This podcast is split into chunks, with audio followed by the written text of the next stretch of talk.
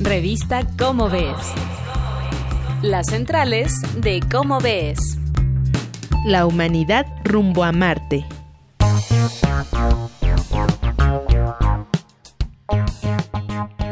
Hola, ¿qué tal amigos de Radio UNAM? Soy Claudia Ogesto y como cada mes estamos aquí en las centrales de Cómo Ves.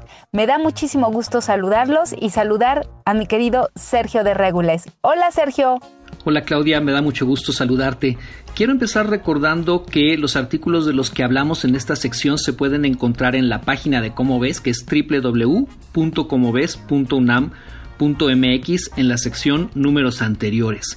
Y el de hoy se titula La humanidad rumbo a Marte, es de Daniel Martín Reina y está en el número 227 de Cómo Ves de octubre de 2017, lo encuentran en la página.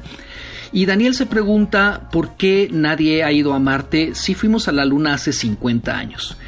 Uno de los problemas es que Marte está muchísimo más lejos, pero ese no es el más grave. Como señala Daniel, el más importante es la cantidad de combustible que habría que llevar para hacer todas las maniobras de despegue de la Tierra, luego frenado y aterrizaje en Marte, después despegue de Marte y por supuesto frenado y aterrizaje en la Tierra cuando regresen los astronautas porque en la navegación espacial todo se calcula no en términos de la distancia al destino, sino más bien en términos de todos los cambios de velocidad necesarios para llegar.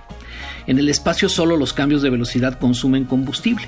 Y el problema a resolver es calcular la trayectoria más económica para pasar de la órbita de la Tierra a la órbita de Marte. Eh, esta es, eh, este tipo de trayectorias se llaman órbitas de transferencia de Hoffman por el matemático alemán que inventó el concepto en 1925, mucho antes de que hubiera viajes espaciales. Y una órbita de transferencia de Hoffman no es la trayectoria más corta ni la más rápida, sino simplemente la más económica, la que te permite llevar, la que te permitiría llevar menos combustible. Eh, Daniel nos cuenta también que la NASA ya estaba considerando una misión a Marte cuando se le metió en la cabeza a Donald Trump que había que regresar a la Luna. Y la NASA dijo, bueno, dijo, bueno, no está tan mal, porque podemos construir una estación espacial en órbita alrededor de la Luna y desde ahí sería más fácil eh, llegar a Marte. Eh, desde luego la cosa no va a ser para antes de finales de los años 30. Pero mientras tanto, también hay que ir pensando en otros problemas, como bien nos indica Daniel. Eh, y uno de ellos es que van a comer los astronautas durante los varios años que duraría la misión, porque no se puede llevar todo el súper de antemano porque tampoco cabe en una nave de tamaño razonable. Y lo más práctico sería poder cultivar alimentos ya estando en Marte, como en la película de Matt Damon. Y de hecho hay un estudio con 65 variedades de papas que pusieron en las condiciones parecidas a las que hay en el planeta Marte, con eh, suelo parecido, las condiciones de iluminación y de humedad parecidas a las que hay en Marte. Y lo malo es que en estas condiciones solo 5 variedades de papa echaron raíces. Y en resumen, como explica Daniel, el proyecto es muy complicado y caro y seguramente la NASA tendrá que colaborar con las agencias espaciales de otros países y también con empresas privadas como SpaceX, que es la empresa de Elon Musk.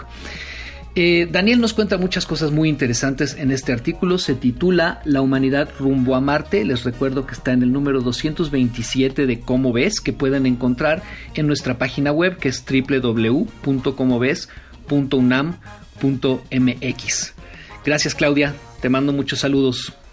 Gracias Sergio. Ahora ya sabemos, gracias a este artículo, que tendrán que pasar algunos años para viajar a Marte.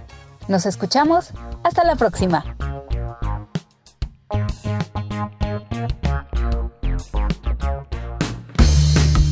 Esto fue una producción de la Dirección General de Divulgación de la Ciencia, UNAM. Revista Cómo ves.